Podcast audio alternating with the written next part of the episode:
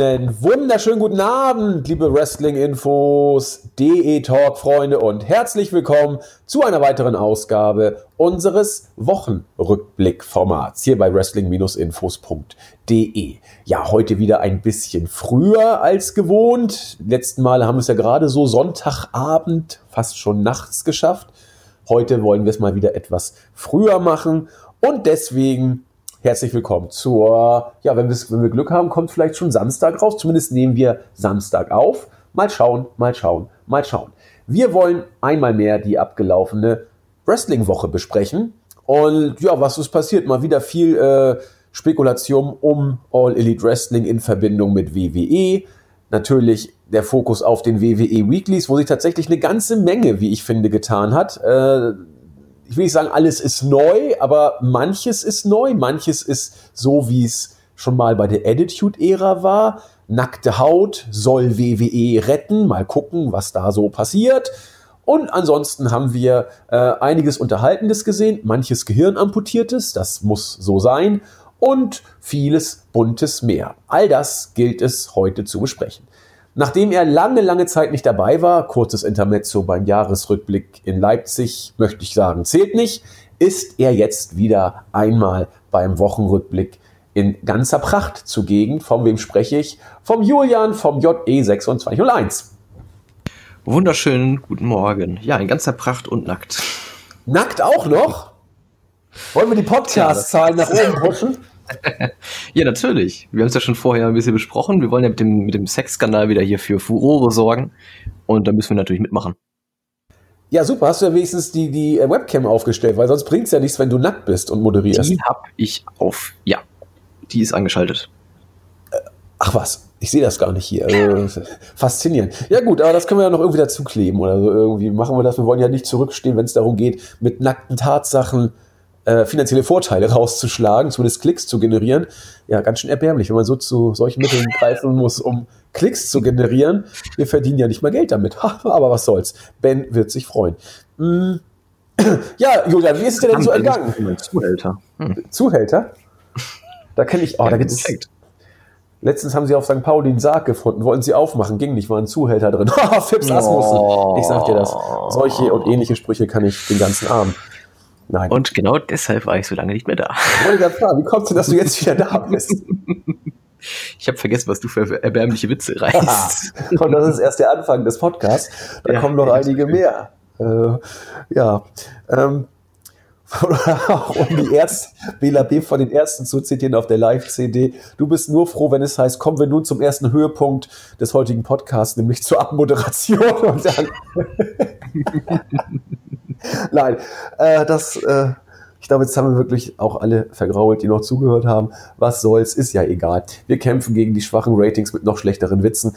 Nein, wir wollen heute über die äh, Wrestling-Woche sprechen. Natürlich das Thema, ich möchte es auch deswegen ganz kurz vorweg schicken, auch nicht mit epischer Breite besprechen. Nur einmal kurz ähm, ja, äh, ich will nicht sagen abhaken, aber auch nicht über Gebühr breitreten. Das Thema All Elite Wrestling und wie könnte es auf die Wrestling-Welt sich auswirken, insbesondere auf WWE. Da äh, ist vieles im spekulativen Bereich, bahnbrechend Neues seit den letzten Entwicklungen, über die äh, Jens, Pfeffi und ich ja, insbesondere Jens, ausführlich berichtet haben, äh, sind bisher ausgeblieben. Allerdings sieht man, dass WWE doch äh, reagiert oder agiert. Das muss man mal gucken, wer hier agiert und wer hier reagiert. Aber Fakt ist, dass äh, mittlerweile im Hause des Marktführers sehr häufig die Parole ausgegeben wird, auslaufende Verträge nicht nur zu verlängern, sondern in Hinblick auf All Elite Wrestling auf mehrere Jahre. Häufig werden, werden da Fünfjahresfristen genannt, zu verlängern. Äh, Hintergrund, und da geht es dann bei Vince immer ums Prestige. Äh, er will offensichtlich nicht einen einzigen Worker äh, verlieren, den er dann bei All Elite Wrestling wieder im Roster finden könnte. So, so ist das eben bei Vince und deswegen auslaufende Verträge sollen verlängert werden. Generell kann man sagen, ist die Zeit für, äh, ja, ich will nicht nur sagen hochkarätige Indie-Worker, sondern auch mittlerweile für, ja, ordentliche Indie-Worker derzeit eigentlich ideal, muss man sagen. Denn da baggern drei große Companies, eigentlich muss man sagen sogar vier. WWE natürlich, All Elite Wrestling baggert an äh, entsprechenden Talenten äh, Ring of Honor und auch New Japan baggert darum. Und äh, Brian Alvarez hat das auch sehr schön gesagt. Er hat ja sein äh, Comeback wieder äh, in den Ring gegeben. Er hat schon gesagt, er sieht sich dieses Jahr als heißen Favorit auf den Gewinner äh, des Battle of Los Angeles, weil er glaubt, wenn das so weitergeht, wird er der einzige Teilnehmer sein, der überhaupt noch im Indie-Bereich nah antritt, weil alle großen Promotions haben die Leute weggekauft, so äh, überspitzt dargestellt. Was meinst du eigentlich dazu, äh, Julian? Jetzt unabhängig davon, dass WWE mit Fünfjahresverträgen äh, reagiert auf diese Geschichte, ähm, dass eben All Elite Wrestling da ist. Wie sieht die Auswirkung jetzt auf die Indie-Szene? Schlecht für die Indie-Szene oder gut für alle äh, Worker, die jetzt die Chance haben, so viel Geld zu verdienen, wie man vielleicht lange Zeit nicht mehr verdienen wird kennen, äh, können? Denn da wird sich keiner der Promotions lumpen lassen. Ähm, ich glaube, das kommt ganz darauf an, was äh, All Elite Wrestling dann für Verträge anbietet. Also ich habe jetzt nicht so viel mitbekommen, was die Verträge angeht. Kann sein, dass das schon alles raus ist und ich wieder alles verpasst habe. Ja, die, die, die, die ähm, Verträge bei All Elite Wrestling sollen stellenweise auf WWE-Niveau angesiedelt sein finanziell. Genau, finanziell ja. Die sollen auch eine, ich glaube, Krankenversicherung so beinhalten für die Wrestler. Ähm, was für mich aber der springende Punkt wäre, ist, ob in diesen Verträgen geregelt ist, wie es mit Auftritten außerhalb der AEW aussieht. Ähm, ob die, keine Ahnung, erst abgenickt werden müssen von den Führenden der AEW oder ob die komplett erst verboten werden oder ob die halt einfach quasi ja von sich aus erlaubt sind wie bei allen anderen Indie-Ligen. Ähm, ich glaube, da hängt eine Menge von ab, wie sich dann auch auf dem Indie-Markt entwickelt. Aber ansonsten wirst du sehr, sehr, sehr viele Indie-Lieblinge ähm, ja bei, bei Promotions wie, wie du gerade sagtest, Pro Wrestling Gorilla verlieren und bei All Elite Wrestling ähm, exklusiv sehen.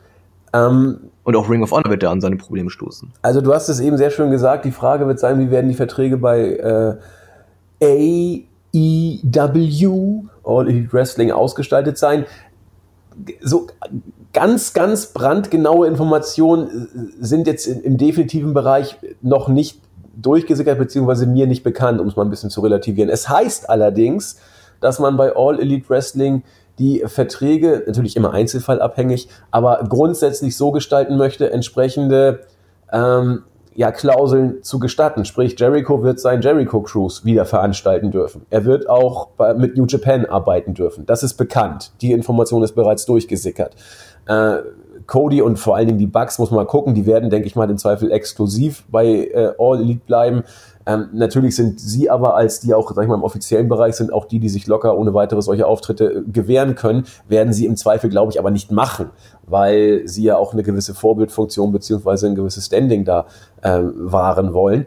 Und bei den anderen, gut, so viele sind ja noch nicht jetzt, sag ich mal, fix, wird man abzuwarten haben. Aber so wie sich All Elite immer präsentiert, äh, werden sie wohl, zumindest wird es so propagiert, äh, entsprechende äh, Compete-Klauseln wohl zulassen wollen. So wird es derzeit gemunkelt zumindest, was dann wieder für die Indies gar nicht so verkehrt wäre, beziehungsweise für die Ligen, mit denen man dann bei äh, All Elite Wrestling zusammenarbeitet, was ja auch noch nicht so klar ist. Wird man mit Ring of Honor oder New Japan, ist ja alles nichts äh, fix. Aber was die Worker im Indie-Bereich angeht, ich glaube, äh, bessere Zeiten für die Geld zu verdienen oder gute Verträge auszuhandeln, gab es selten bis vielleicht gar nicht. Denn alle Promotions baggern jetzt ja an dir rum, mehr oder weniger. Sei es aus Stolz oder weil man das Roster voll kriegen muss. Das ist schon eine super Zeit. Und wer jetzt auch am richtig langen Hebel sitzt, dürfte auch AJ Styles sein. Sein Vertrag wird auslaufen und äh, der wird in finanzielle Größenregionen vorstoßen, wenn er nochmal denn sich zum Verlängern entschließen sollte, wovon ich übrigens ausgehe, ein, zwei Jahre gehen immer, äh, der, der wird nochmal ein Schweinegeld verdienen. Also ihm sei es gegönnt, der hat hart dafür gearbeitet. Ne? Definitiv. Also da werden definitiv auch ähm, WWE-Verträge nochmal neu verhandelt werden teilweise.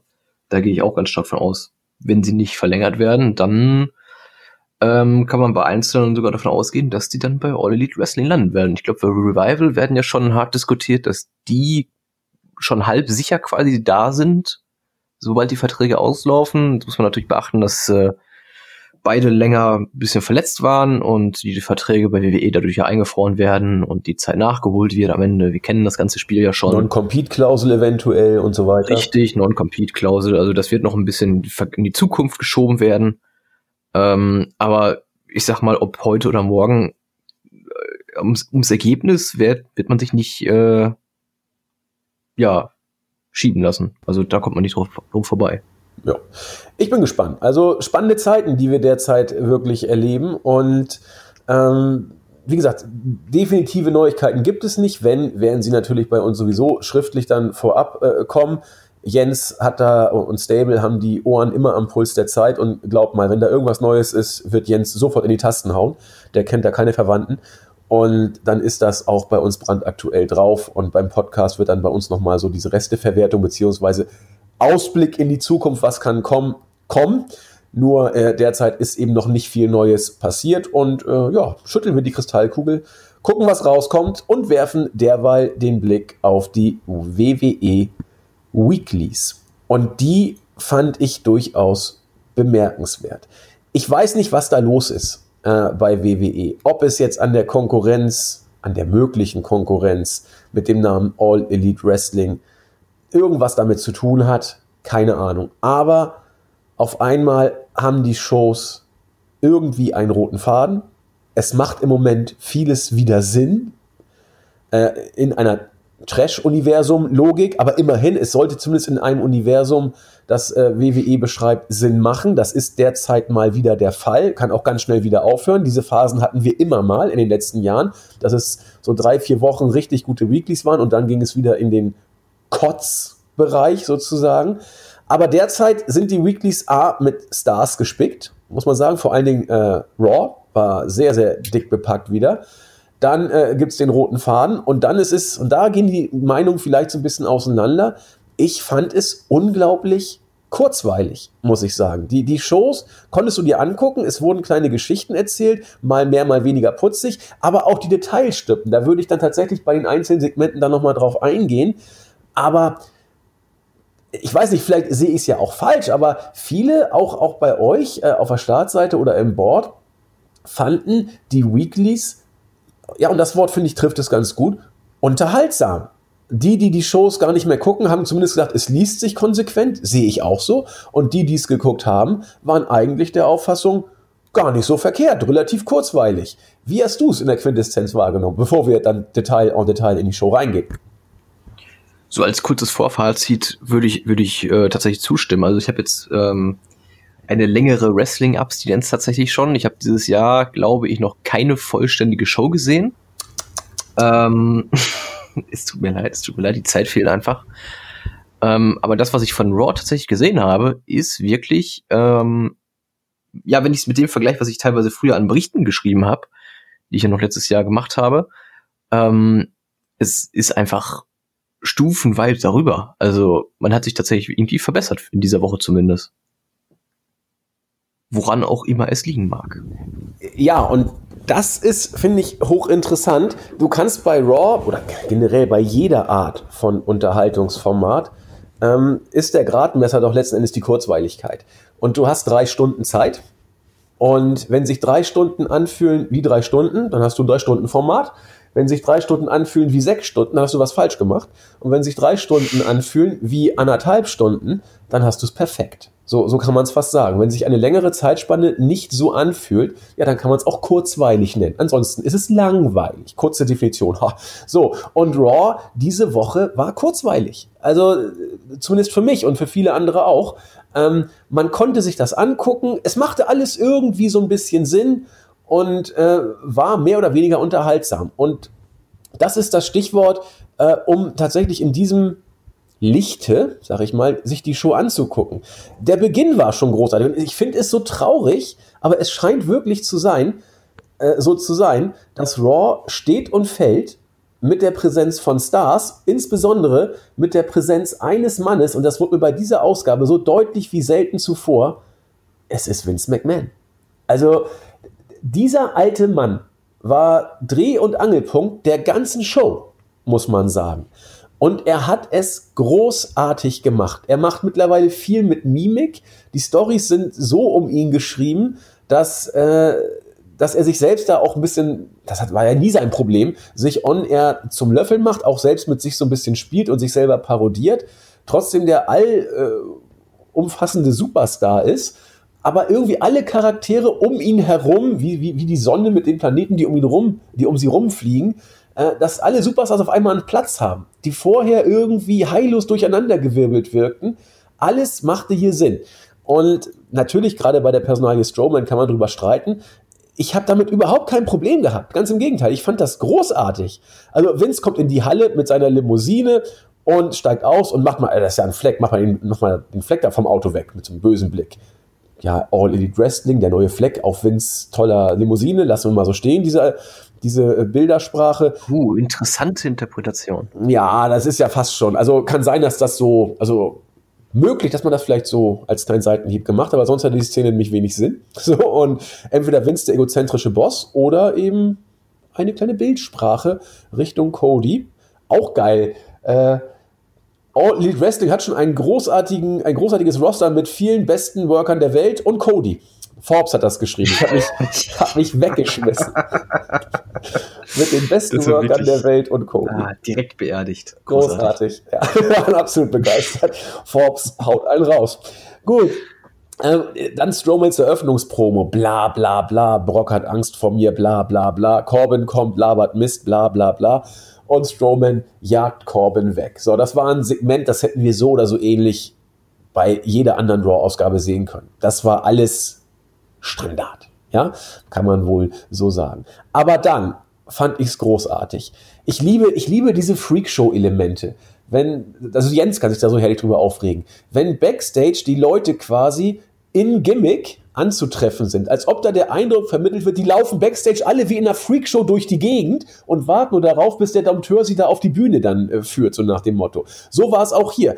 Äh, backstage hatte schon die Idee, Braun Strowman jagt einen anderen Worker im Backstage-Bereich. Da wird dir suggeriert, wenn sie nicht gerade vor der Kamera stehen, machen die da irgendeinen Scheiß, jagen sich, prügeln sich oder im Fall von Elias stehen in der Ecke und spielen Gitarre. Ja, das ist, das, das wird dir suggeriert. Ich habe mich weggeschmissen. Dann singt Elias ein Lied, wo sich Corbin versteckt. Auch Guy Strowman läuft erst weg Elias trällert sein Lied und dann steht Strowman auf einmal neben ihm, weil vielleicht kriege ich ja jetzt eine Info, wo sich Corbin versteckt hält. Ich habe mich weggeschmissen.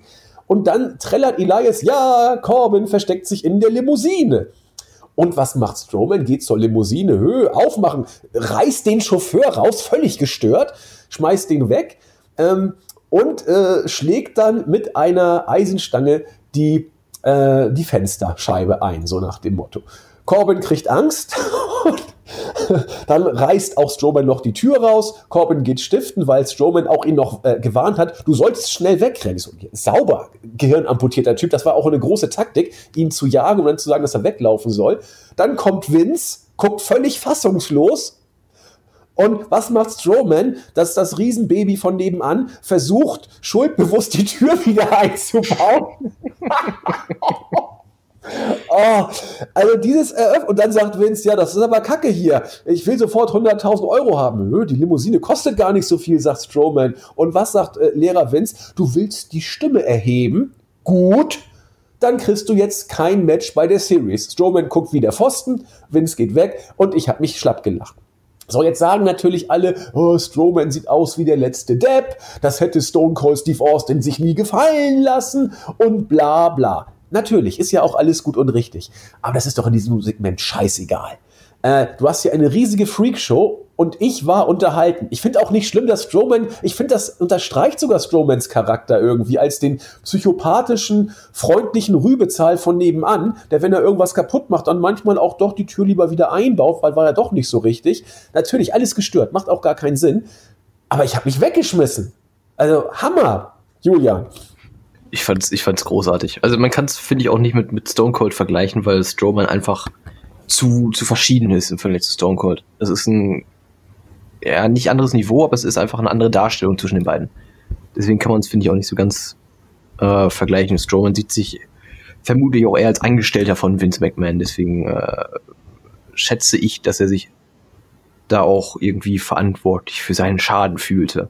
Aber was du vorhin schon. Und deswegen hat er auch die Limo umgeschmissen danach gleich. Ja, das.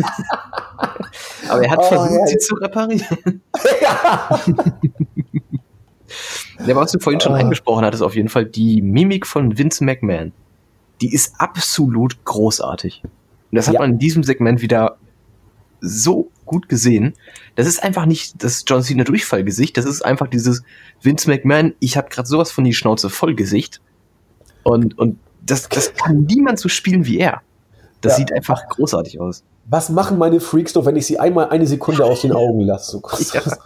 Papa Schlumpf, wenn seine Schlümpfe da irgendeinen Unfug machen. Also das ist großartig. Absolut großartig.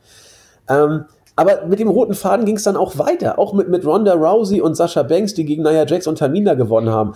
Finde ich auch gut, dass Bank dass Sascha Banks hier äh, den Pin holt und Tamina zur Aufgabe bringt. Dann, dass die beiden äh, sich nach dem Match so ein bisschen angezickt haben. Hier äh, Banks übrigens in der Heel-Rolle, was mich gewundert hat ein bisschen, weil beide als Faces dargestellt werden sollen. Das Publikum hat sofort äh, kontra Banks reagiert und äh, da gar nicht so glücklich sind sie damit gewesen mit dem, was Sascha da gesagt hat. Fand ich aber gut. Dann mussten sie backstage irgendwie getrennt werden von ihren Freundinnen. Es machte auch so, es waren diesmal sogar ihre Freundinnen. So, also äh, Bailey für Sascha und äh, Nettie für, äh, für, für Ronda so ein bisschen die Streitschlichterin. Dann haben die sich so ein bisschen gezofft wieder. Äh, dann kam der Riot Squad und sagte, ihr seid alle kacke. Na gut, machen wir mal ein Six-Woman-Tag-Team-Match, wenn ihr noch einen dritten Partner findet. Schon hattest du so einen kleinen Cliffhanger für die Frage, na, ob die wohl noch eine Partnerin finden. Und das führte dann zum Debüt von Nikki Cross. Das machte doch alles irgendwo, das konntest du doch ganz entspannt weggucken. Ich weiß nicht. Also, ich fand das alles schön. Ja, es, äh, es war einfach irgendwie, es fühlte sich nicht nach Fremdkörpern an in der Show. Ja. Es hat irgendwie alles so ineinander gepasst. So. Also das genau. Debüt von Nikki Cross jetzt vielleicht was hat Nikki Cross jetzt mit, mit, ähm, mit, ähm, sag mal, komme ich nicht drauf. Mit, mit Bailey und Nettie. Genau, was hat sie mit den beiden zu tun? Ähm, aber im Zweifel kannst du einfach sagen, Bailey über NXT und Natalia über fünf Ecken. Ja. Oder wie auch immer. So, und irgendwie, es, es hat einfach gepasst und es fühlte sich nicht so an, als würde jetzt, ähm, keine Ahnung, Hornswoggle gerade Big Show besiegen. Ja. So vom Sinngehalt her. Und, und, und selbst wenn es da keine Verbindung gab, es war irgendwie, man hat Nikki Cross zumindest nicht random, äh, gut, viele hat man random, sag ich mal, debütieren lassen, aber äh, die brauchten eine Partnerin und dann hat man irgendwie da gewühlt und Nikki Cross lief da in der Freakshow zufällig rum, hat man sie genommen. Und wenn, wenn, man will, kann man auch eine Verbindung herstellen. Ja, natürlich, es ist ein bisschen an den Haaren herbeigezogen, da sind wir uns ja auch bewusst. Aber irgendwie fand ich das alles putzig. Ich weiß nicht, wie ich es anders sagen soll. Es, es, es, es, es floss gut vor sich hin. Also kann ich jetzt gar nicht anders sagen. Auch so ging es auch weiter. Dieses ähm, Segment dann äh, im Ring, der eigentlich gar nicht richtig zu Wort kommen kann, weil es dann um die Frage ging, wer wird denn jetzt gegen Brock Lesnar beim Rumble antreten, nachdem ja Vince äh, den guten Strowman äh, sein Titelmatch weggenommen hat machte auch Sinn. Jetzt wird klar, alle warten auf Vince. Was wird er jetzt wohl sagen zum Gegner? Das war auch ein kleiner Spannungsmoment und es baute auf dem auf, was schon war. Das haben wir alle schon tausendmal anders gesehen bei Raw, muss man sagen. Und wieder die Konstante der Show Vince McMahon. So, also es ist, ist auch nicht gut, dass alles an Vince so steht und fällt und an ihm hängt. Aber wenn er da ist, äh, dann, dann, ist macht er, es eben Sinn. Genau. Bitte? Was? Wenn er da ist, dann ist er oder, oder? Genau. Genau, dann ist er. Also im Sinne von sein, nicht essen. Ne? Genau, dann ist er. Ähm, genau, und so kam es dann, dass Vince im Ring stand, eigentlich sagen wollte, wer denn jetzt, sag ich mal, der Gegner werden soll für, äh, für Lesnar. Und bevor er was sagen konnte, kam Cena und labert das, was er immer sagt. Ich habe die Show nie im Stich gelassen. Lesnar ist gegangen. Äh, Austin ist gegangen, ich war aber immer da und aus einer äh, aus einer Resterampe sozusagen von Blindgängern, Triple H, Shawn Michaels, Undertaker, äh, wer alle damals, wie sie alle hießen, die damals da waren, ähm, hat er dann sozusagen ähm, den, den, den, den, den, den, den Ring, den Brass Ring gegriffen und hat, äh, was war das, äh, wie war das sein, sein Spruch immer, Ruthless Aggression oder was war das, was er immer gesagt hat? Ich glaube, ja. Genau, das war's, Ru ja. Ruthless Aggression hat er immer gesagt. Und äh, ja, äh, und er sagte, komm, gib mir eine Chance, Vince, ich habe dich nicht hängen lassen und ich werde dich auch jetzt sozusagen nicht hängen lassen. Joe McIntyre sagt, hau ab, Opa, deine Frisur ist scheiße, deine Zeit ist abgelaufen, ich regel das jetzt. Dann kam Baron Corbin, den keinen interessiert hat, und auch Finn Balor oder Finn Bella. Sprecht ihn aus, wie ihr wollt, mir doch alles Wumpe. Ähm, und das fand ich ganz interessant. Äh, das, war, das war auch nicht unklug gebuckt dass äh, Vince sagte, Mensch, hier ist aber ganz schön viele Fleischberge hier. Äh, und äh, Finn, du hast es eigentlich, aber du bist einfach zu klein und schmächtig, so nach dem Motto. Was übrigens nicht mal K-Fape ist, sondern äh, das ist der Grund, warum äh, Finn Balor dasteht, wo er eben steht. Ne? Weil er eben zu schmächtig ist und Vince davon nichts hält. Das hat man hier on stage getragen, diese Geschichte. Und man hat das elegant genutzt, um äh, Barlow auf diese Weise overzubringen. Er hat gesagt, Vince, du hast nie an mich geglaubt, was übrigens stimmt. Und äh, die Fans hier glauben an mich, was mit äh, Jubel quittiert wurde. Und Aber so erst nach der zweiten Aufforderung hatte ich so das Gefühl, also es hat ein bisschen gebraucht, bis das Publikum reagiert hat, ah, jetzt müssen wir ja, dann hat man es vielleicht nachbearbeitet, weil bei, bei YouTube äh, lief es sofort. So, also deswegen, keine Ahnung. Aber es passte irgendwo. Dann haben die sich alle geprügelt und Vince sagte, das ist ja eine tolle Sache hier. Deswegen machen wir jetzt mal ein Fatal Four Match. Schwupp, hast du wieder einen Cliffhanger gehabt für, den, für das Highlight Match des heutigen Abends. Das kann man doch alles so machen, oder nicht? Ich weiß nicht. Ja, das passt doch einfach. Also Vince McMahon, der hier den Ersatzgegner für, für Lesnar sucht, nachdem er vorher Strowman den Platz genommen hat ist doch, mein Gott, das passte. Das war konsequent. Es war nicht so, als würde man jetzt wieder bucken, ja, nächste Woche entscheidet sich, wer es ist, und danach die Woche entscheidet sich dann doch wieder nicht. Ähm, es war konsequent gemacht, es war durchgezogen und es hatte alles seinen Sinn, weil Vince McMahon hat ja quasi wirklich die Berechtigung, das auszusprechen. Und deswegen habe ich da überhaupt nichts zu meckern. Haben. Und dann wieder, es ging weiter und es baute wieder auf dem auf, was war. Jinder Mahal heult rum und sagt, Vince, du siehst ja toll aus, schöner Anzug und so. Äh, aber irgendwie fühle ich mich so ein bisschen übergangen. Ich wurde auch damals bei der Survivor Series um mein Match mit Lesnar gebracht und ich möchte doch auch. Und warum bin ich denn nicht im Fatal Four? Und Vince sagt, ah, ist kein Problem. Äh, wenn du einen von den vier äh, Fatal Four Match Leuten äh, schlagen kannst, dann wirst du seinen Platz annehmen. Jinder sagt, geil, ich such's mir aus und hat sich Finn Balor als Gegner genommen. Wieder ein äh, Ausblick auf das, was noch kommen wurde. Eine gewisse Spannung lag auch in der Luft, weil Finn Balor vielleicht seinen Platz verlieren konnte. War klar, dass das nicht der Fall wird. Aber so hast du Balor auch so ein bisschen heldenhaft mäßig aufgebaut, denn er musste erstmal einen anderen Gegner ausschalten, um ins Fatal Four Match zu kommen. Fand ich alles schön. Äh, Nikki Cross debütiert, in Ordnung, wie die anderen Worker übrigens auch ähm, nicht fest bei Raw, sondern erstmal bei beiden Brands. Da kommen wir später zu.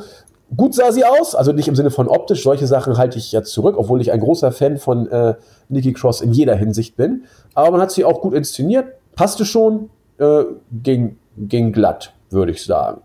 Ergänzung, äh, Julian, immer äh, einfach rausknallen sozusagen. Nichts an sich zu ergänzen. Ich, ich, ich finde das auch ja, was gesagt, wir sprechen später nochmal drüber. Äh, aber ich finde es tatsächlich ganz schön, dass man die Leute nicht direkt dem Brand zuordnet, sondern auch was Neues ausprobiert und sie auf beiden, bei beiden Brands auftreten lässt und dann in K-Fape-mäßig sagt, okay, in den nächsten Wochen entscheidet sich, wo sie dann die Verträge fest unterschreiben. Das fand ich, ist mal eine ganz nette Abwechslung. Genau. Ja, warum denn auch nicht? So, was haben wir noch? Äh, ja, äh, wie soll ich sagen, das Main-Roster-Debüt von Lacey Evans dann doch äh, eher nicht so der Knaller. Sie ist im Backstage-Bereich an Finn Balor vorbeigelaufen. Naja, und dann war, war ihr Debüt dann auch sozusagen gefeiert. War jetzt nicht, sag ich mal, der prägendste Eindruck. Dean Ambrose faselt wieder irgendwas äh, von Falschheit und was richtig und falsch im Leben sei. Ich, ich höre die Promos nicht mehr an. Es ist schade eigentlich, weil Ambrose ein überragender Mic-Worker ist aber er fühlt sich in dieser Fehde, glaube ich, überhaupt nicht wohl. Das Publikum auch nicht. Es hat ihn sogar bejubelt. Es, es, es kauft ihm diese Heel-Rolle in keiner Weise ab. Was aber auch, wie soll ich sagen, wer macht es denn? Jeder weiß, dass das eine Scheiß-Storyline ist und was soll's. Balor fertigt Jinder Mahal ab. Das war ja nur auch absehbar. Macht auch Sinn. Für dich wird es hart gewesen sein, aber passt schon Storyline-mäßig, oder? Ähm, ja, ich fand's, ich finde es immer schwer zu sehen, wie Jinder verliert. Ähm. ja, ja. mein mein, mein ja, Herz schlägt immer ja. noch indisch. Ähm, Nicht kanadisch? Wieso kanadisch? Jinder ist Inder? Jinder ist Inder. Don't Inder, don't hinder Jinder Inder. Genau. Steckt doch oh, schon im Namen, dass er Inder Gott, oh ist. Also oh, Mann. Also es wird aber echt immer schlimmer, muss man sagen. Es nee. wird nicht besser. Nee. Nein, nein, es wird nicht besser. Nein, ich, ich, ich finde ja, das Match für das, was es war, gut und das war einfach dafür da, um nochmal die letzten, ja, Zweifel, sag ich mal, oder bei den Fans nochmal so Skepsis auszulösen, oh, kann, kann Finn Balor wirklich in das Match reinkommen, schafft es wirklich? Und ich glaube, Jinder war dafür auch echt ja, mir würde jetzt kein besserer Gegner dafür einfallen. Also, ja, er genau. ist gemalt als, als Stepstone sozusagen, ne? Genau. Ja, das, was, das, was Baron Corbin früher war, ist jetzt Jinder Mahal geworden, quasi. Wir, wir können es auch beim Namen nennen. Äh, was, was Jinder hier für Balor war, wird Balor für Lesnar sein beim Rumble. Punkt. So, das da müssen wir auch gar nicht. Viele sagen, ja, jetzt wird Balor auch gewinnen. So, nee, Leute, vergesst es. Wird endlich. Nee, die Pläne sehen ja tatsächlich vor, dass Lesnar auch als Champ wieder zu WrestleMania fährt. Äh, ich habe tatsächlich ja. vergessen, gegen wen er bei Mania laut aktuellen Plänen antreten soll. Ich meine, war es Rollins tatsächlich? War zumindest mal geplant. Ich bin mir nicht sicher, ob man noch an Rollins festhält. Wobei, was die wrestlerische Klasse angeht, sollte man es. Was das Match angeht, wird es auch geil. Da muss man nichts sagen. Aber ja, die Pläne haben Rollins vorgesehen, ja. ursprünglich. Ja. Und für, für Cena, was ja auch geil, kann man hier auch mal einbauen, wer für Cena vorgesehen war, ich meine, das wisst ihr alle mittlerweile wohl auch, das war Lars Sullivan, der aber derzeit wohl mit, mit Panikattacken zu kämpfen hat. Das ist nicht das erste Mal, dass Sullivan diese, diese Panikattacken hat, das ist schon früher mal passiert. Ähm, man soll ihm wohl mit sehr viel Verständnis backstage begegnen. Äh, alle bis auf einen, das ist Vince McMahon, der das alles scheiße findet, so nach dem Motto. Ja, aber angeblich Sullivan gegen Cena, ich meine, äh, wer da gewinnt, sollte wohl auch klar sein. Also man hat dann wohl für Sullivan echt was vor. Marie, du mal, mein Telefon klingelt gerade. das Telefon in der Silent Villa. Ja. Ähm, ja, bei dem Match Sullivan gegen Cena, ob es das noch gibt, man weiß es nicht, es steht in den Sternen, aber wenn es kommen wird oder wenn es kommen sollte, ähm, ich bin mir relativ sicher, dass Sullivan das dann, also es gibt immer diese winzige Chance, dass Cena seinen WrestleMania-Sieg noch mitnimmt, aber an sich sollte man eigentlich davon ausgehen, dass Sullivan den Sieg mitnimmt. Und das wäre für einen Newcomer beim ja, bei seinem ersten, bei seiner ersten WrestleMania schon direkt echt ein ziemlich, ziemlich guter Start. Und das sagt eigentlich schon alles aus über Sullivan. Also Vince hatte wohl riesige Pläne für ihn. Ähm, wie es jetzt mit diesen ja, Panikattacken aussieht. Inwiefern er da in der Gunst noch von Vince McMahon steht, weiß man natürlich nicht. Das werden wir vermutlich, ja, ich schätze mal, um den Rumble herausfinden wenn es dann so langsam in die Richtung geht, dass man Matches aufbauen muss. Ähm, irgendwann kommt auch die Zeit, wo man das Match aufbauen müsste, wenn man es noch plant. Ähm, ich bin gespannt und ich würde das Match tatsächlich gerne sehen, weil es einfach eine frische Paarung ist. Hast du sehr schön gesagt. Einfach, einfach weil es so ist, NXT, ich verbinde es halt irgendwie immer noch mit NXT, weil er ist ja quasi NXT, ist ein Eigengewächs ja. bei NXT eigentlich. Er ist ja, ne? eins der wenigen Eigengewächse von NXT, absolut richtig. Genau, und dann gegen den großen etablierten Schauspieler John Cena. Also das, ich weiß nicht, irgendwie hat das was. Eben. Und deswegen würde ich auch tatsächlich sehr, sehr gerne Lesnar gegen Rollins sehen, weil das auch eine frische Paarung ist, die man noch nicht hat. Muss man genauso wie so gerne wie ich Lesnar gegen Balor sehe beim Royal Rumble, denn das hat, ist ja nur auch kein Geheimnis. Lesnar hat gesagt, er möchte mit solchen Leuten arbeiten. Er wollte mit Brian arbeiten, er, möchte, er wollte unbedingt mit Finn Balor arbeiten. Übrigens, das war jetzt auch nicht von kurzer Hand geskriptet, dass man jetzt äh, Strowman aus den Shows geschrieben hat, weil er noch nicht wieder fit ist. Er ist übrigens immer noch nicht wieder fit, so der aktuelle Stand zumindest. Aber man hatte. Aber Autotür kann er ausreißen, das ist kein Problem. man, hatte, man hatte von Anfang an angeblich vor, beim Rumble Balor gegen Lesnar zu stellen, weil Lesnar das so wollte. Er wollte ganz gerne Balor als Gegner haben. Äh, man hat eben Strowman nur da erstmal stehen lassen, weil man glaubte, mit ihm mehr Plätze voll zu kriegen. So, was das für Balors Qualitäten in Vince Augen sieht, was Mainstream Star Appeal angeht, ist eine andere Geschichte, aber man kann ja deutliche ähm, Schlussfolgerungen vielleicht draus ziehen.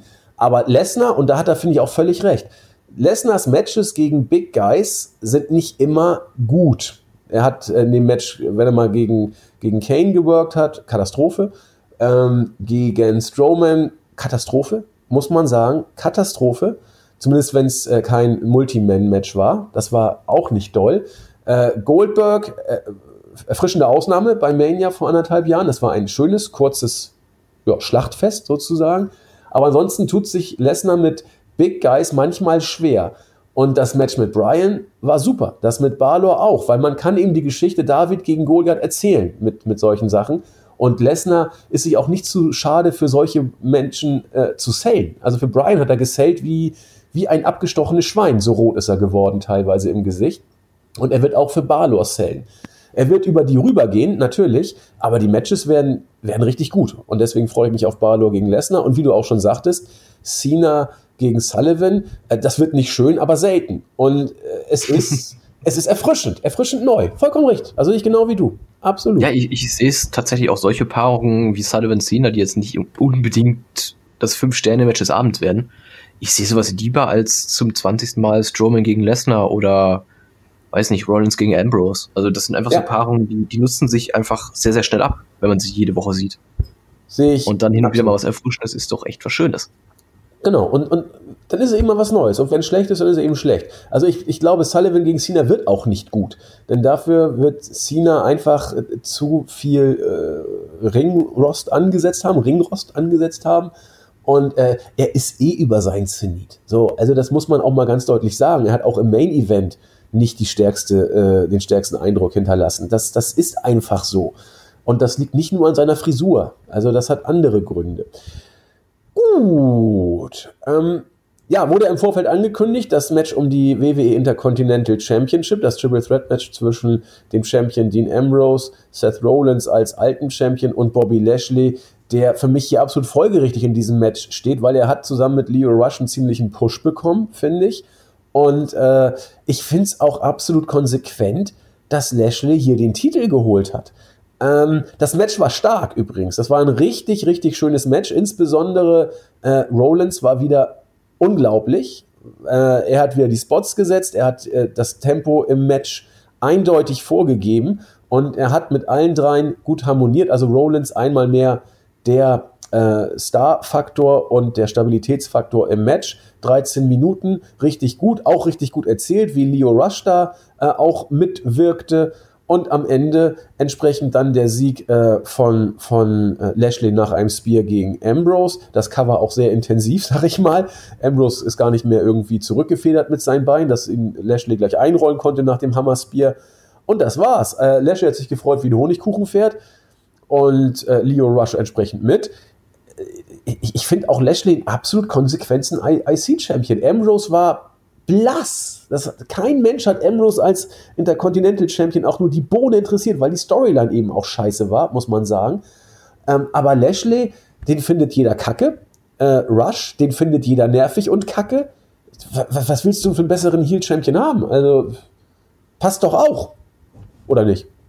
Oder doch? Absolut, absolut. Also Ambrose, ich finde es tatsächlich schade, was man, ähm, wie man das verhunzt hat, so diese Storyline zwischen Ambrose und äh, Rollins, weil dafür hat man das Shield im Endeffekt, also Shield 2.0, beziehungsweise ja, das, was halt übergeblieben ist damals nach dieser Reunion, ähm, aufgegeben.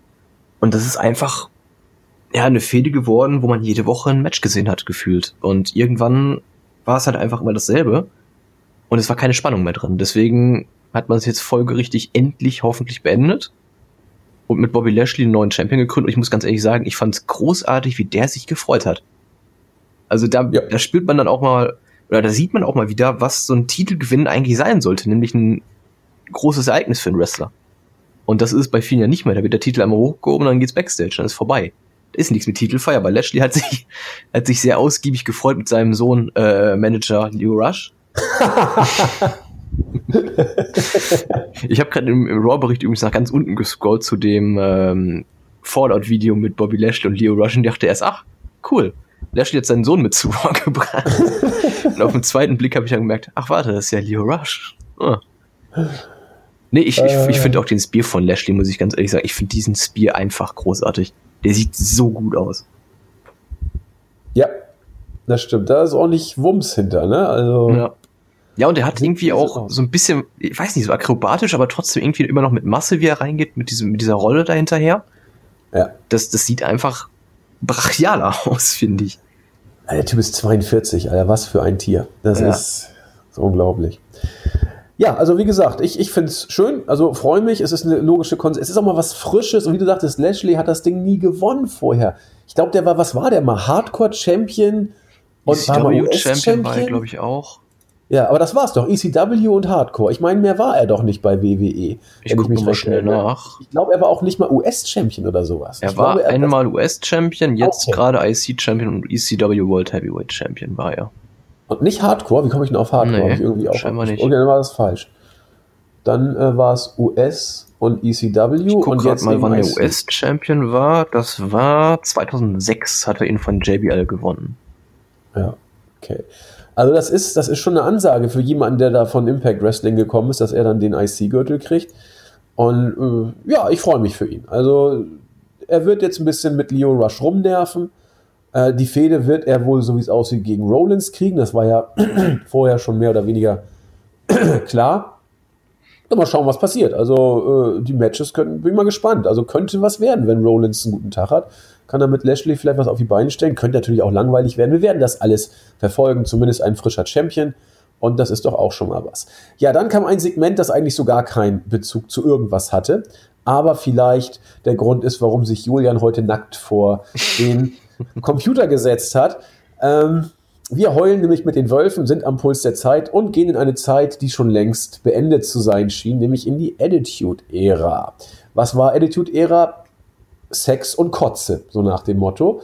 Ähm, und gerade der Sex muss Sex sich hat wieder über lohnen. Raw und Kotze wurde bei SmackDown getrunken. Also von daher. Darüber, ah, das war so geil. Okay, also dann kam erstmal, äh, hallo Frau Bliss, ihr, ihr Latte Macchiato ist fertig, Klopf, kein herein. Ich komme jetzt übrigens rein. So, in der Zeit hätte Alexa Bliss schon längst irgendwas machen können, aber es ist auch so unglaublich geil. Ähm, er kommt rein, oh Frau Bliss, es tut mir leid, was machst du da? Geh weg, du Schurke, du Sittenstrolch, aus meinen Augen. Und alle gucken nur auf Alexa Bliss. Vielleicht lässt sie ja irgendwie ihre Hände da noch sinken. Äh, hat sie dann nicht gemacht. Es reichte für mehrere Millionen YouTube-Klicks auf jeden Fall. Sex klickt sozusagen. Die Szene macht überhaupt keinen Sinn. Aber wir haben Alexa Bliss zumindest mal mit äh, noch weniger an als sonst gesehen. Das ist doch auch schon mal was. Und WWE hat gesagt, ja, Freunde der Sonne, das wird so weitergehen. Wir wollen mal wieder ein bisschen mehr Sex in die Shows bringen, denn Sex sells. Und äh, ja, das war's dann mit der Women's Revolution, Evolution oder was auch immer. Mittlerweile wollen wir nur wieder Titten sehen, oder was ist die Message? Ja, weiß ich nicht. Bin ich jetzt nicht der größte Fan von, aber mein Gott, wenn es sich verkauft, macht's halt. Solange es nicht übertrieben wird. Solange es hier nicht wieder diese ganzen, oh Gott, diese, diese, wie hießen die Matches damals, wo man sich gegenseitig ausziehen musste? Keine Ahnung, habe ich gerade Äh, eine Pause Brian. Panties Matches, meine ich, hießen die. Geil. Ja. Klingt gut. Nee. Ich dachte, das wären die El Bandi Matches oder so ähnlich, weil das findet er super. Nee, das in der war- Nachtbar. Das, das gab es sogar mal in den Videospielen. Da gab es einfach irgendwelche Kissen lagen im Ring rum und die Dieven haben sich damals mit den Kissen verprügelt. Und wer als erstes nackt im Ring stand, hat verloren. Hammer. Ja. Ja, die wird wiederkommen, wird wiederkommen. Möglich, möglich. Ja. Aber gut, aber mit Alexa Bliss kriegst du natürlich auch, sag ich mal, mehr Klicks, als wenn du da, was ich, wen nehmen wir denn mal? Gut, Mula ist ja auch schon tot. Ja, die ist auch schon tot. Also es sollte irgendwas Lebendiges noch sein, aber egal, ihr, ihr wisst, was ich meine. Oh, Und dann wird es dann auch langsam. Ah, kritisch. Na, dort die ist schon ziemlich fit. Also, das stimmt. das ist schon Hammer. Ja, dann hat Alexa Bliss uns leider angezogen, die neuen Gürtel äh, präsentiert. Da hat sie dann die Zeit genutzt. Und dann kam das für mich das Segment des Abends. Ähm, Heyman war schwach im äh, Moment of Bliss Interview mit, mit Alexa. Das war eine seiner schwächsten Promos überhaupt, dass er sagte, ja, ich bin der Advokat von Brock und labert rum über die Gegner. Ja, aber die Zeit wird kommen, aber nicht jetzt. McIntyre, blub, blub, blub, hat keinen interessiert. Dann kommt da so ein gehirnamputierter Otis Dosovic raus, stellt sich hin, langsam vor die Gürtel, ohne irgendetwas von sich zu geben, außer und dann steht er wieder da, macht irgendwelche komischen Gesten, diese mit dieser Handbewegung, die er bei NXT auch immer gemacht hat. Äh, Publikum reagiert mit keiner Sekunde, null, gar keine Reaktion. Äh, Alexa guckt verstört, Heyman schämt sich, dann äh, kommt endlich Tucker Knight dazu, sagt, komm, du musst weggehen. Ich will nicht weg, schöne Frau. Ich habe mich weggeschmissen. Ich, ich, das war so schlecht. Das war, das Publikum war auch peinlich berührt. Und ich habe mich weggeschmissen. Ich weiß nicht, ob, ob man sich darüber im Klaren ist, äh, auch, gut, Hintergrund ist klar. Bei Heavy, bei, bei NXT war ein Heavy Machinery so ein, so ein, so ein Power-Dings, da hat Otis auch seine Sprüche gebracht, aber er war kein gehirnamputierter Hillbilly bei NXT. Das soll er jetzt hier sein. Und äh, klar, warum? Weil Vince das lustig findet offensichtlich und weil er glaubt, dass das irgendwie funktionieren kann. So, so weit, so platt. Aber ich weiß nicht, ob, ob, äh, äh, ob ich damit auch alleine stehe, aber Otis Dozovic ist Gold in dieser Rolle. Pures Gold. Ich kaufe ihm das sofort ab, diese, diese, Rolle.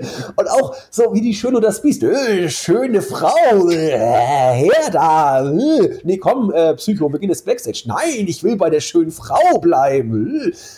Hammer! Segment des Jahres. Ich, ich, ich bin aus, ich habe es mir zweimal geguckt und bin aus dem Lachen nicht mehr rausgekommen. Es war fast so gut wie bei SmackDown, dazu aber später mehr. Ähm, da müssen wir drüber reden. Viele sagten, der letzte Dreck, Heavy Machinery beerdigt und so weiter. Ich bin mir da nicht so sicher. Ich fand's großartig. Also da, da habe ich gemerkt, ich bin mit Vince McMahon gar nicht so unterschiedlich. Äh, ich fand's wenn du eine schöne Frau siehst, äh, schöne Frau. Das mache ich jetzt nur noch so. Bestimmt erfolgreich, ja. Nee, ich mal in Leipzig machen sollen. Ich alle da so. Nein, oh. Nein, war, nein, die sind alle sehr nett. Einziger. Ja, ja, also Ronny ja. und äh, Dennis. Ja, die habe ich nur so alle kennt die alle tatsächlich. Ja, da hast du viel verpasst. Ja, ich auch. Ich verpasse irgendwie immer das Coolste, habe ich das Gefühl. Naja. Ja, richtig gut. Wir reden gerade über unsere Silvesterparty und da haben wir viele interessante Eingeborene kennengelernt. War, war schön. War richtig gut. Eingeboren ist auch ein schönes Wort. Jetzt ist das nicht mal abwertig. Guck mal, die sind da geboren worden und wohnen da. Pff, eingeboren. Ich bin auch ein eingeborener Schleswig-Holsteiner. Also, was willst du sagen? Ne? Ist nun mal so. Ja, okay. Ja, Dosenwitsch war nee, ich, ich, ich, ich fand es großartig, dieses Segment. Also, ich glaube, Otis hat es wirklich gerettet. Kann man fast schon sagen, als ich davor bloß hintergestellt Ich guck's mir gerade mal an, wie er so langsam dahin schleicht, hinter den Titeln auf. Er macht nichts, er steht da einfach rum. Und dann irgendwann, äh, Kauderwelsch da irgendwas rum. Das, das, also, keiner wusste, was er da soll. Er, er wohl auch nicht. Aber ich habe es ihm sofort. Ich, es, war, es war so schlecht. Es war, es war einfach, es war einfach gut. Also es war jetzt nicht so öh, schlecht, aber kultig. Nee, es hatte was. Das, der hat das wirklich gut gemacht. Also es war, ist, was ich nicht hoffe, ist, dass es in der Richtung Festes 2.0 geht, weil das war einfach nur, mh, hm, bitte nicht. Aber ja, bei SmackDown konnte er sogar schon reden nachher. Ja, also er entwickelt sich ja. nee, ich, ich, ich finde das großartig und ähm, ja, wenn man es nicht ganz so krass übertreibt, dann glaube ich, kann das sogar vielleicht nicht titelmäßig was werden, vielleicht sogar schon auch titelmäßig was, aber auf jeden Fall wird unterhaltsam. Und ich glaube, das ist ja, das denke ich die auch. Hauptsache. Also ich bin auch gespannt. Also viele sagen, ja, das wird sich nach ein paar Wochen abnutzen. Klar, kann sein. Kann, kann Wahrscheinlich sein. sogar. Aber ich, Natürlich, aber ich glaube, er könnte, er hat ein gewisses Charisma, das habe ich bei NXT auch schon irgendwie gesehen. Und bei NXT fand ich ihn immer, ist okay, ne? Aber so jetzt wirklich wird er ja zur wirklich drastisch überspitzten Parodie dessen, was manche in ihm oberflächlich sehen können. Er ist natürlich viel mehr, das will ich. Aber ähm, du siehst diesen Typen und denkst, wo ist der denn ausgebrochen? Und genau so stellen sie ihn da, überzie über, überzogen natürlich. Aber ich, ich, also wie gesagt, wir beide fanden es Hammer. Ich, ich habe ich hab, zuerst dachte ich, was ist denn das? Und dann musste ich lachen. Dann kommt Tucker Knight und sagt, komm, kleiner Irrer, wir gehen jetzt wieder zurück. Nein, ich will noch nicht. Ich will zur schönen Frau. Und dann geht er da wieder hin und dann kamen noch andere. Also es war, es war mal was anderes. Also, es war besonders. War, war interessant. Es war besonders, genau. Jo, Main Event. Fatal Four Match. Balor gewinnt gegen John Cena, McIntyre und Baron Corbin. Interessant. Äh, knapp 20 Minuten. Der Coup de Gras wurde von Cena genommen. Und das fand ich auch gut.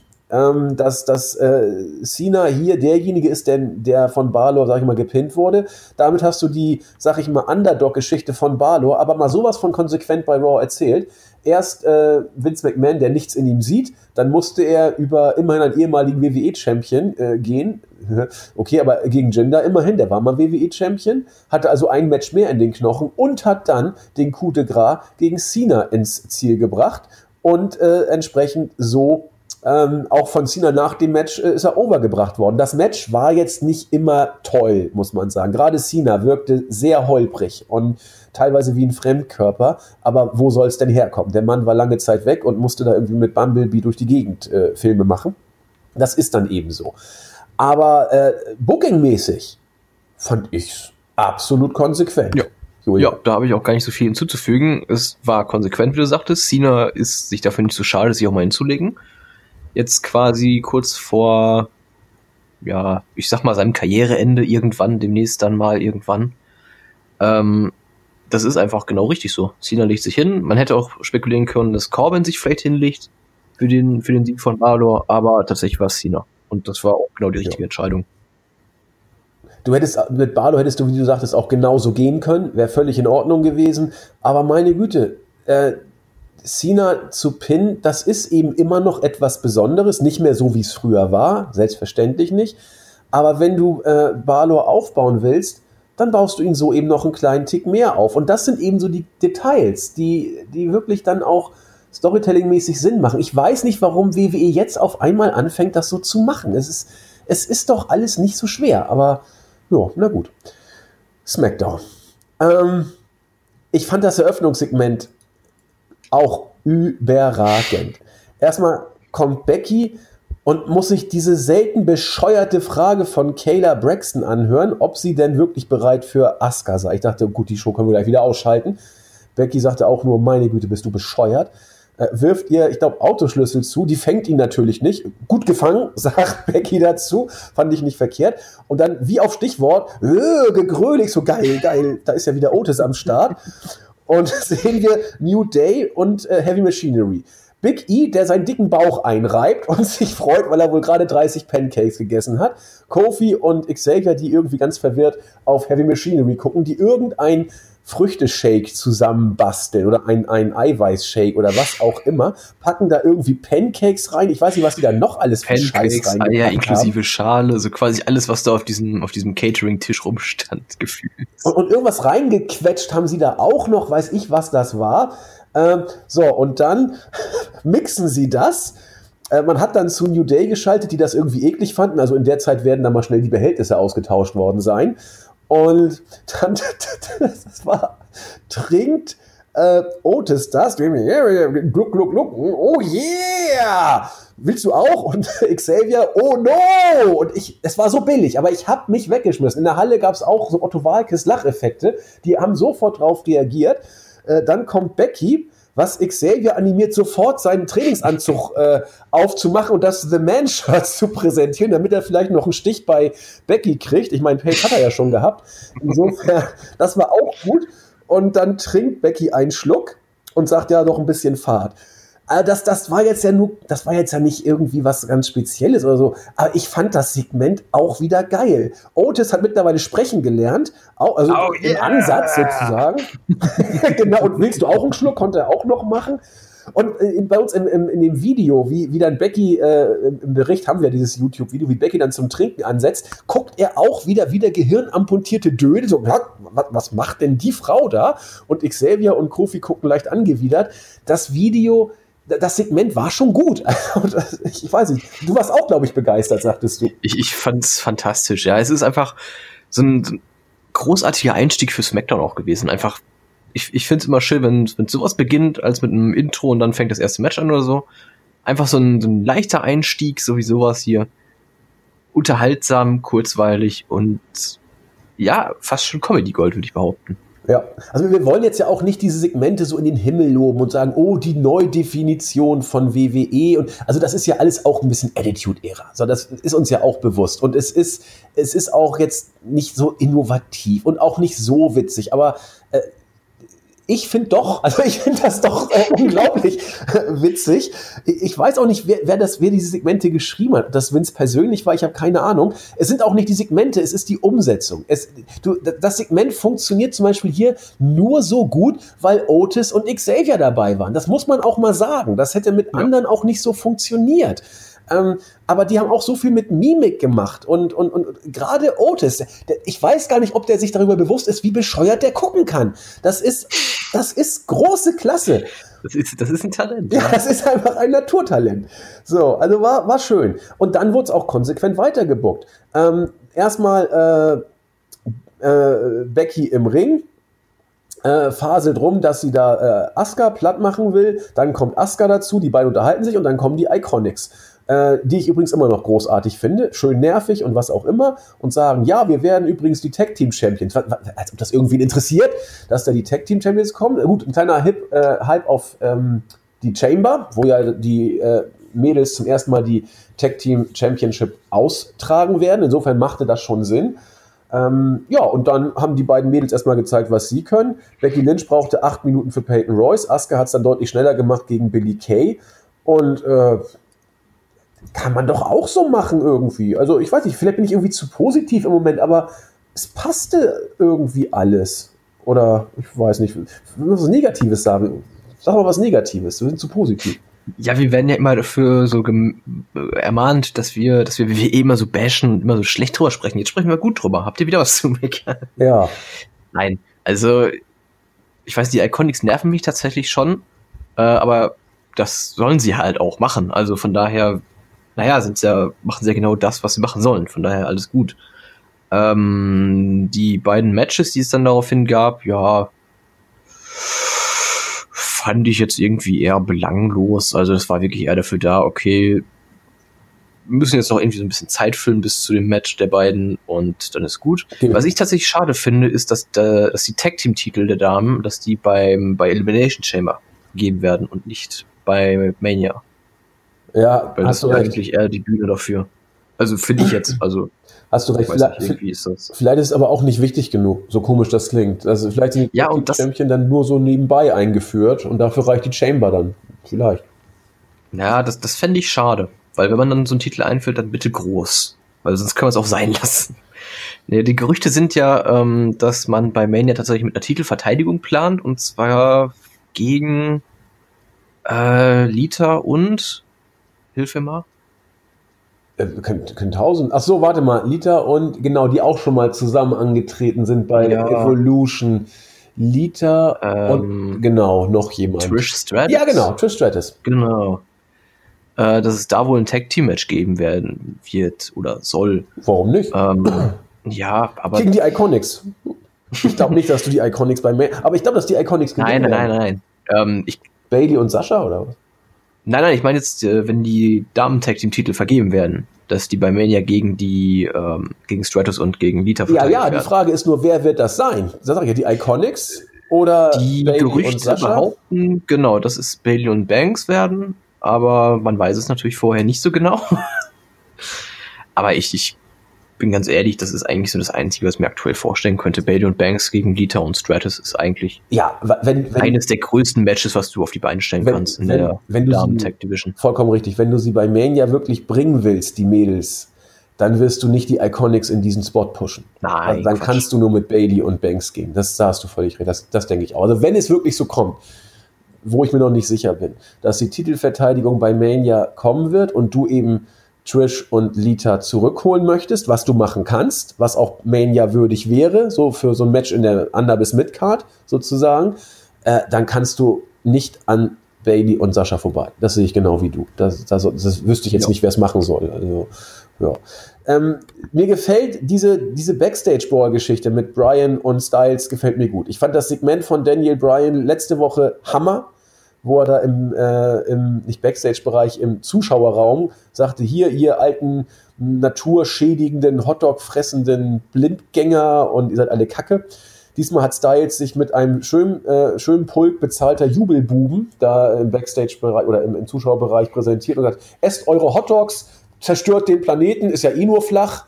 Und was ich was er da wieder für Mist von sich gegeben hat äh, kauft mein Merchandising, oh, das war so schlecht. Und dann kam Hobgoblin Brian und hat ihn dann attackiert und es gab so ein Brawl. Das ist alles okay. Das, das kann man alles so machen.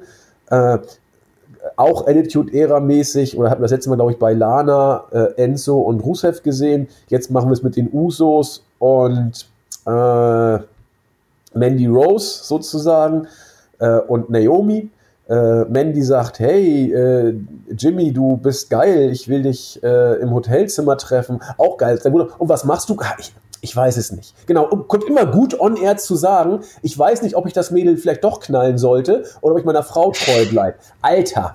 Aber so läuft das da offensichtlich. Ähm, ja, ich, ich finde es auch generell irgendwie kompliziert, wenn du so Storylines bringst ähm, und ein Teil, beziehungsweise eine Person das nicht mitbekommt. Also, Ja. naja, es ist in der heutigen Zeit eher schwierig, äh, zumal die Person dann wahrscheinlich in den Social Medias sehr oft angeschrieben wird, hey, guck dir mal dieses Segment bei Raw an oder hier bei SmackDown Genau. und naja, du kannst es nicht nicht mitbekommen heutzutage. Also früher hätte das vielleicht noch hingehauen, aber heutzutage, das, das funktioniert nicht. Das geht nicht. Ja.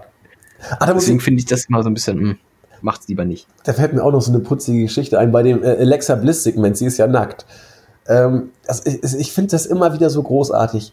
Ich weiß nicht, was ich da immer von halten soll. Ähm, da klopft dieser Typ mit dem Latte Macchiato an der Tür. So, die Tür geht auf. Der Typ mit der Latte. die Tür geht auf oder er macht die Tür auf, geht rein. Der Kameramann hinterher. Alexa schreit, geh raus. Der Lattenmann geht raus und Alexa guckt so, oh, ich bin erschüttert und der Kameramann hält voll drauf. Ich, großartig. Also die Kamera ist wohl unsichtbar, denke ich mal. So soll es uns vermittelt werden. Aber dann hätte ich gerne auch mal gesehen, warum geht, warum geht dann die- das, die Totale nicht rein, wenn sie sich gerade auszieht? Das ist doch viel interessanter für uns. Warum zeigt man uns, wie der Lattenmann kommt? Und also, Hammer, alles großartig. Ja, aber das zieht sich auch wie so ein roter Faden durch sämtliche WWE-Produkte, dass die recht. Kamera einfach nix, nicht existent ist. Ja, aber dann können wir doch auch Ist ja gleich in quasi den Raum reingehen. Also, Ja, schon. Aber es ist ja quasi auch wie bei Lucha Underground. Da ähm, gibt es ja auch keine Verbindung zu den Kameras. Ist ja auch Ja, wie eine recht. Serie hast recht. Hast schon recht. aus dem echten Leben. Jo, äh, Mustafa Ali kriegt seine Fehde gegen Joe, was ich gut finde.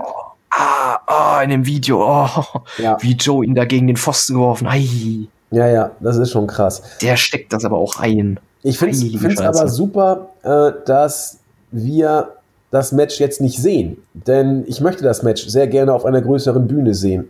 Ob es jetzt nächste Woche kommt, weiß ich jetzt ehrlich gesagt gar nicht. Ich habe die Smackdown-Ankündigung noch nicht gesehen. Ich hätte es lieber beim Rumble, aber schauen wir mal. Vielleicht kommt es auch im Zweifel kommt nächste Woche bei Smackdown. Denn beim Rumble ist doch Joe, glaube ich, sogar drin. Und von daher wird es dann da kein Singles-Match mehr geben. Aber das Match wird, glaube ich, richtig gut. Also, Ja. das wird eine Glaub ich auch. richtige. Mustafa Ali ist einfach äh, ein großartiger Fund der WWE. Also man hat ihn beim Cruiserweight Classic ja das erste Mal gesehen und da war er ja, glaube ich, gar nicht mal so erfolgreich. Richtig? Ähm, und seitdem regelmäßig bei Tour 5 Live und da hat er sich bewiesen und ähm, nee, warte, der war gar nicht im Cruiserweight Wollte ich gerade sagen. Ist mir auch jetzt nicht bekannt. Stimmt, der ist gar nicht reingekommen. War es die Verletzung? Weiß ich nicht mehr.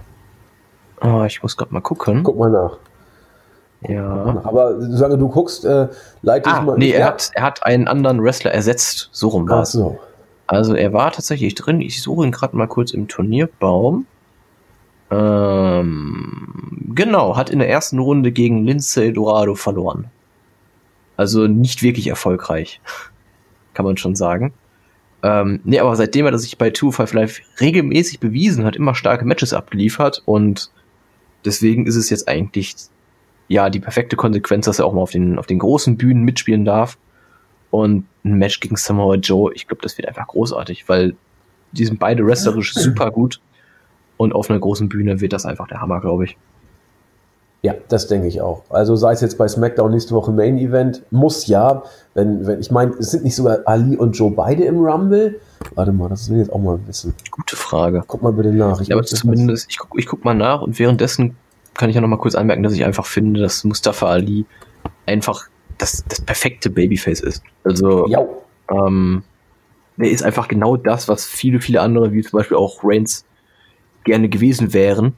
weil aber er hat. er hat einfach, er hat einfach diese Ausstrahlung. Ja. Er ist einfach dieser Underdog. Ja, das, das ist so. Das denke ich mir Äh, auch. Joe und Ali sind übrigens beide im Rumble Ja, dabei. also wird es kein Singles-Match zwischen den beiden beim Rumble geben. Ergo spricht viel dafür nächste Woche bei SmackDown.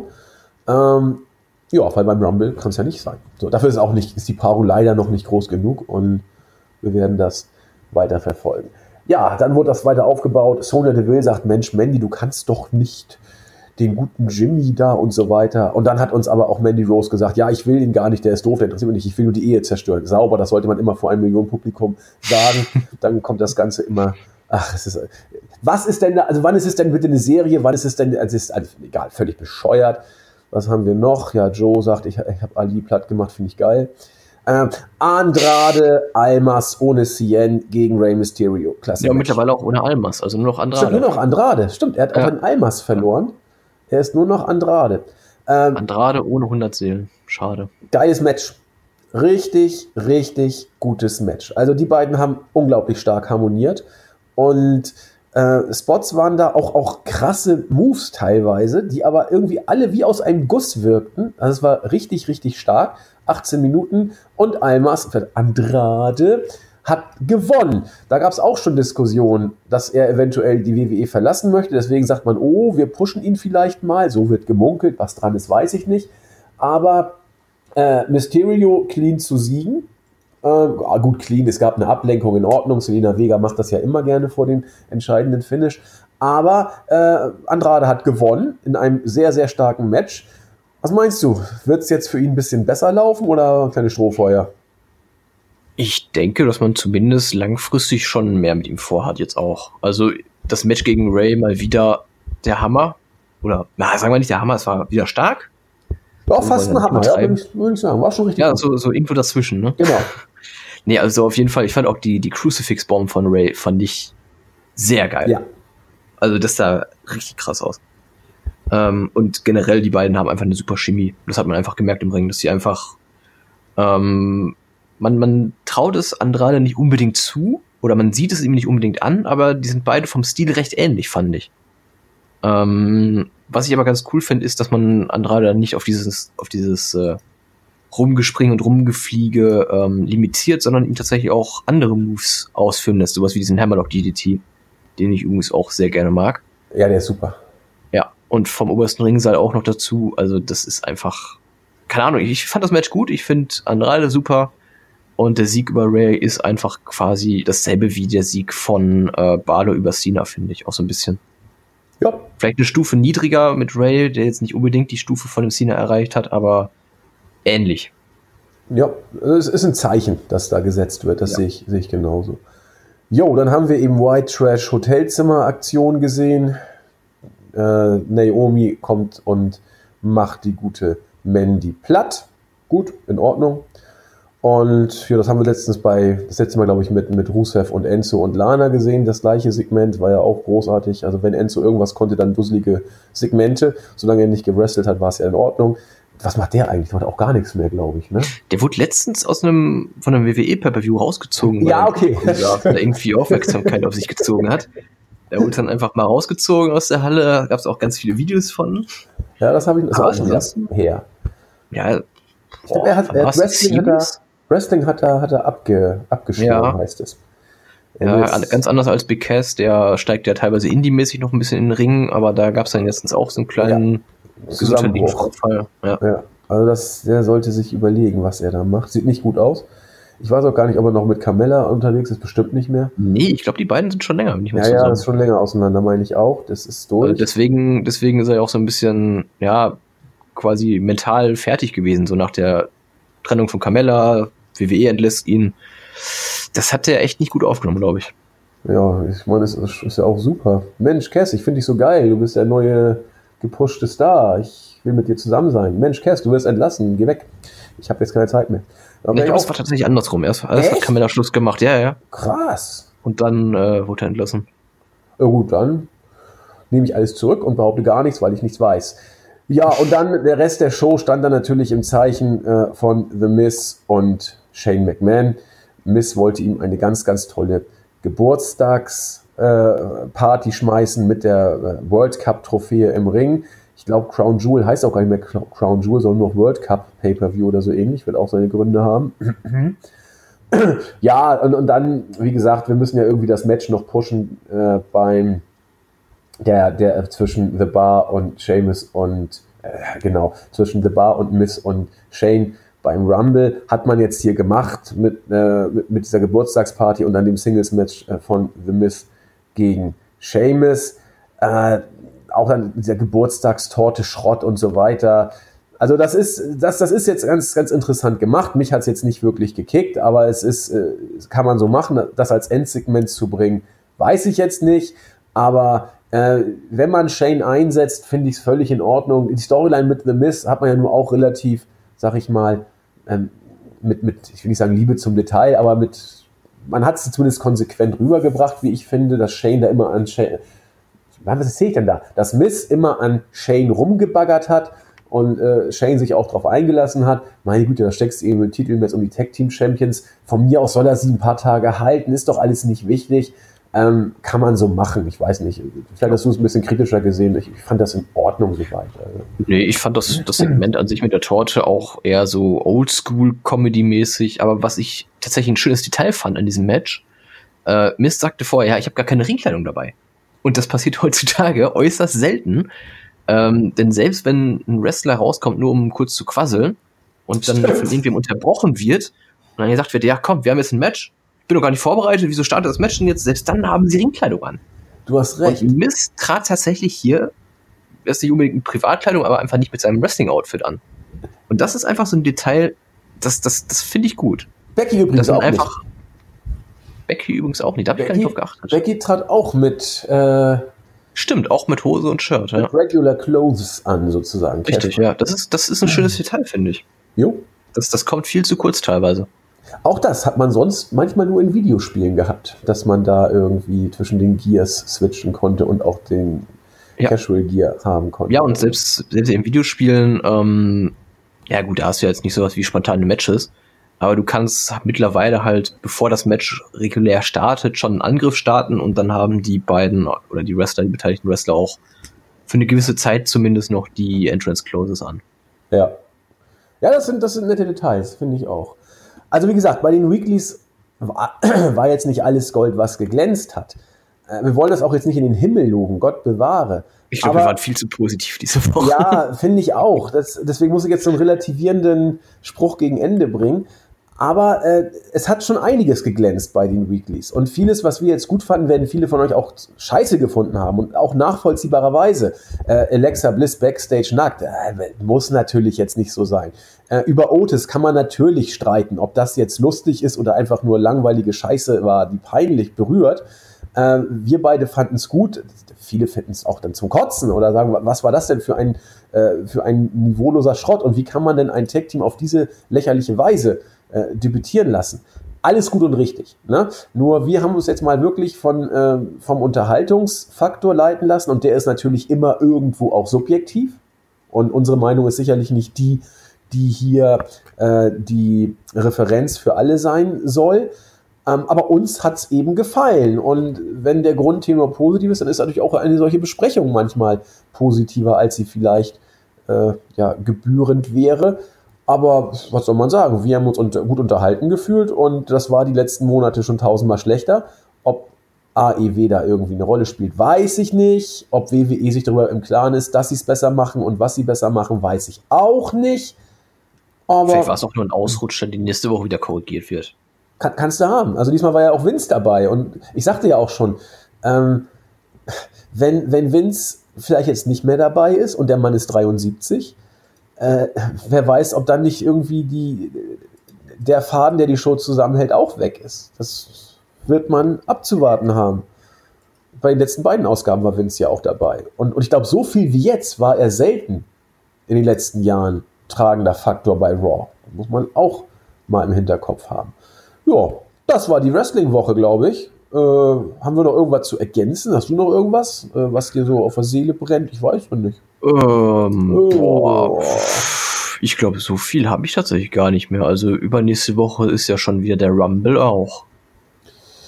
Äh, ich gucke da. bin ich mal guck, gespannt. Ich werde ihn nicht live verfolgen können wegen Arbeit, denn ich glaube, ich habe am Montag danach nicht frei. Ähm, ja, ich auch nicht. Ich aber auch. ich glaube, das wird dann tatsächlich die erste Wrestling-Show des Jahres 2019, die ich mir vollständig anschauen werde. Nee, mein Freund, nächste Woche ist der Rumble. Ja, sag ich ja, nächste Woche. Also, also jetzt nicht diese Woche, Woche, sondern nächstes Wochenende. Genau, kommen da, also nicht, nicht morgen Sonntag, sondern der Sonntag drauf. Genau. Und ja, ich kann leider auch nicht, weil ich am 28. arbeiten muss. Aber ich werde die Show am 28. abends gucken oder nachmittags gucken. Mal gucken, ob wir die Review irgendwie hinkriegen. Du wirst da gar nicht dazu kommen im Zweifel, ne? Du musst ja irgendwie durchkommen. Äh, ich, ja, ich werde wahrscheinlich am Montag dann spät zu Hause sein, mir dann die Show erst angucken müssen und dann Ja, müssen wir mal, mal gucken. gucken. Wenn, wenn du Dienstag oder Mittwoch fit bist, machen wir eine Spezial-Rumble-Review oder ich frage einen anderen, Pfeffi oder wer auch immer oder vielleicht äh, Nexus sogar. Aber oh der will Gott. ja immer gesagt, der, der will ja nur Geld. Müssen wir mal ja, gucken. der ist so unglaublich teuer, also wir müssen echt mit den Finanzen langsam mal schauen. Ne? Also ja, ja. fürs Jahr 2019 wurden uns auch echt die, die finanziellen Mittel für Nexus gekürzt. Das heißt, den werden wir seltener zu hören bekommen. Ja, ja, ja, aber er ist eben, Qualität kostet. Müssen, und eben, Nexus, wir müssen auf, auf günstige Leute zurückgreifen. Ja, man muss sagen, Qualität und Next kosten. So, ne? Richtig. Ne? Also Qualität. Qualität und, und Next. Und, und Nexus leider auch. Das ist das, ist das Problem. So gute Wrestler und Cody, ja. genau. gute Podcaster und Nexus, ja. Dann äh, sind wir tatsächlich für diese Woche durch. Also wie gesagt, ähm, die Weeklies fanden wir gut. Wenn ihr sagt, Gott, sind die wahnsinnig, wie kann man denn da so positiv das alles bewerten? Ähm, klar, können wir nachvollziehen. Ähm, und nehmen deswegen auch schon mal ein Wort, äh, wir bitten um Verständnis, ja, dass das äh, so war, aber wir haben es eben so wahrgenommen und wir wollen auch mal was Positives dann berichten. Glaubt uns, äh, es wird auch schnell wieder schlechter. So. Übrigens, die Ratings sind auch ganz schön, ja, also im Vergleich zum Vorjahr fehlt eine halbe Million, aber im Vergleich zur Woche darauf sind es dann noch schon wieder 300, 400.000 Zuschauer mehr geworden. Ähm, gut, wir sind auf der Road to Mania, da muss auch ein bisschen was kommen. Die Zahlen sind dafür immer noch enttäuschend, aber zumindest sind die Zahlen nach oben gegangen. Ach, What the fuck? Gut, das war's. Wir wünschen euch ein schönes restliches Wochenende, also einen schönen Samstagabend oder Sonntagmorgen, je nachdem, wann Julian das Ding hier fertig kriegt. Und äh, hören uns die Tage wieder. Und ja, das sei es gewesen, ne? Julian, Schlusswort? Ja, ich habe euch alle lieb. Er hat uns alle lieb und wir äh, haben uns auch lieb und euch haben wir sowieso lieb. In diesem Sinne, macht es gut, bis zum nächsten Mal. Tschüss. Ciao, ciao.